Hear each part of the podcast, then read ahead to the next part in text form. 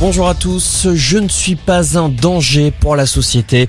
Les mots de Salah Abdeslam interrogé aujourd'hui par les juges, le seul survivant des commandos du 13 novembre est pour la première fois questionné sur le fond du dossier, avec notamment son basculement dans la radicalité.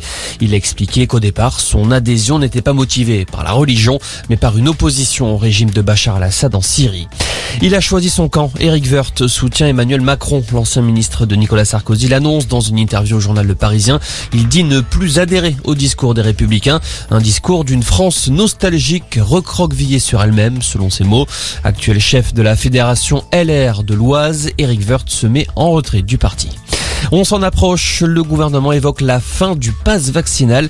Il pourrait être levé fin mars, voire début avril, selon le porte-parole Gabriel Attal. Tout dépendra de l'évolution de l'épidémie et de la situation dans les hôpitaux. Euh, par ailleurs, des annonces sur le protocole sanitaire à l'école seront faites d'ici la fin de la semaine. Ils ont pris la route. Les premiers participants au convoi de la liberté se sont élancés ce matin de Nice, Marseille ou encore Montpellier.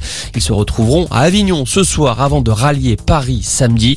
Ce mouvement de contestation souhaite protester contre la politique du gouvernement, notamment sur les questions sanitaires. Un événement qui s'inspire de ce qui se passe au Canada, où le centre d'Ottawa est bloqué depuis une semaine par des opposants aux mesures sanitaires. Le coup de pouce de Total pour le pouvoir d'achat, le PDG de l'entreprise pétrolière annonce une promotion sur les carburants. Une ristourne de 5 euros pour 50 litres d'essence sera appliquée en caisse dans les stations-service des zones rurales. Par ailleurs, un chèque de 100 euros sera envoyé aux abonnés au gaz en situation de précarité. 200 000 clients sont concernés. Et puis du foot ce soir avec la suite des quarts de finale de la Coupe de France. Deux matchs à suivre. Bergerac, Versailles et Nice-Marseille. Hier soir, Monaco s'est qualifié pour le dernier en éliminant Amiens. Voilà pour l'essentiel de l'actualité. Excellent après-midi.